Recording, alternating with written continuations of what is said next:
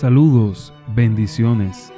Hoy miércoles 17 de agosto reflexionamos bajo el título El poderoso libertador. Isaías capítulo 65 versículo 2 dice, Extendí mis manos todo el día a pueblo rebelde, el cual anda por camino no bueno en pos de sus pensamientos. El Señor Dios, mediante Cristo, extiende su mano durante todo el día invitando al necesitado.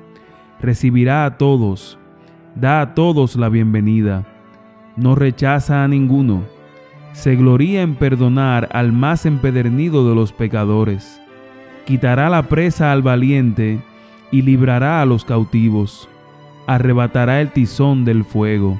Hará descender la cadena dorada de su misericordia a las mayores profundidades de la desdicha humana y de la culpa, y levantará al alma envilecida, contaminada por el pecado. Pero el ser humano debe querer aproximarse y colaborar en la obra de salvar su alma, utilizando las oportunidades que Dios le da. El Señor no fuerza a ninguno. El inmaculado vestido de bodas de la justicia de Cristo está preparado para cubrir al pecador pero si lo rehúsa, debe perecer.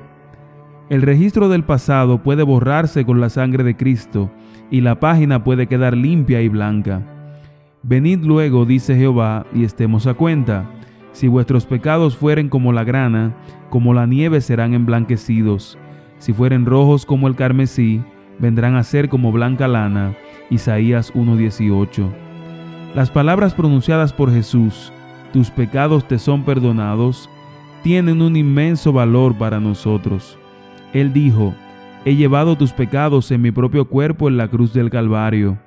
Él ve nuestras aflicciones, su mano se posa sobre la cabeza de cada alma contrita, y Jesús se convierte en nuestro abogado delante del Padre y nuestro Salvador. El corazón humillado y contrito recibirá una gran bendición con el perdón podemos repetir a otros su tierna compasión, a otros que vagan en el laberinto del pecado. Debemos revelar tiernamente a otros la gracia de Cristo que nos ha sido manifestada. Hoy te invito a que tengas un día precioso y que te goces en la esperanza que te da el sacrificio de Cristo Jesús en la cruz del Calvario. Que Dios te bendiga.